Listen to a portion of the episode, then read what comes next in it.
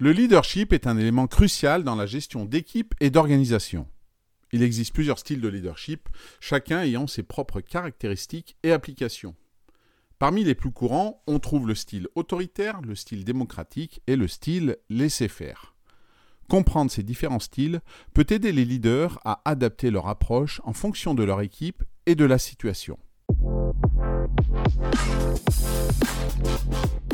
Bonjour à tous, je m'appelle Eric Allard, ancien athlète et coach olympique en bobsleigh. Aujourd'hui, j'anime des conférences, des formations et je coach des équipes ou des individus. Bienvenue dans Coaching dans le bus, qui est là chaque matin, du lundi au vendredi lorsque vous allez au travail, pour vous transmettre en 5 minutes maximum un conseil, une technique, un outil à mettre en pratique immédiatement. C'est simple, rapide, facile à comprendre et à mettre en œuvre. Le leadership autoritaire se caractérise par un contrôle centralisé et une prise de décision unilatérale. Le leader autoritaire établit des objectifs clairs, dicte les méthodes de travail et attend de son équipe qu'elle suive ses directives sans questionner. Ce style peut être efficace dans des situations où des décisions rapides sont nécessaires, dans des situations d'urgence ou dans des environnements où les règles et les procédures doivent être strictement suivies. Par exemple, lors d'une urgence médicale, un chef de service expérimenté peut adopter un style autoritaire pour diriger rapidement son équipe vers des actions efficaces, minimisant ainsi les risques pour le patient. Cependant, il peut aussi limiter la créativité et l'engagement des employés sur le long terme. Le leadership démocratique, en revanche, implique une participation active des membres de l'équipe dans le processus de prise de décision.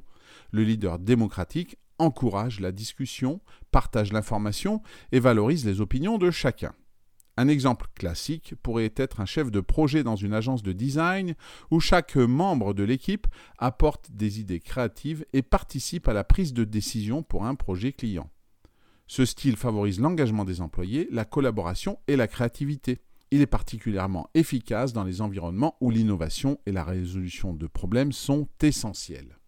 Le style de leadership laissez-faire, quant à lui, offre un haut degré d'autonomie aux employés. Le leader laissez-faire fournit peu de direction et laisse l'équipe prendre ses propres décisions.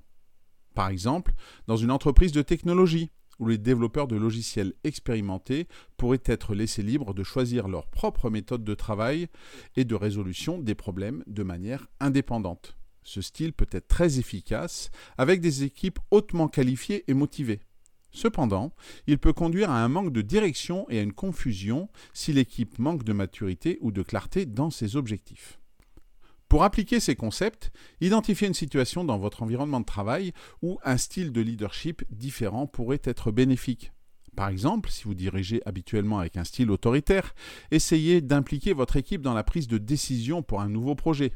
Organisez une réunion où chaque membre peut partager ses idées et ses suggestions. Si vous êtes plutôt un leader à laisser faire, prenez l'initiative de fixer des objectifs clairs pour un projet et assurez-vous que chaque membre de l'équipe comprend sa responsabilité.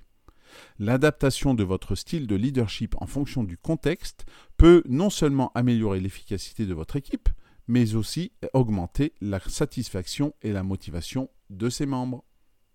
Voilà, c'est tout pour aujourd'hui. Si cet épisode et ce podcast vous ont plu, n'hésitez pas à lui donner 5 étoiles sur votre plateforme d'écoute préférée, à le partager et en parler autour de vous. Je vous souhaite une bonne journée et je vous dis à demain.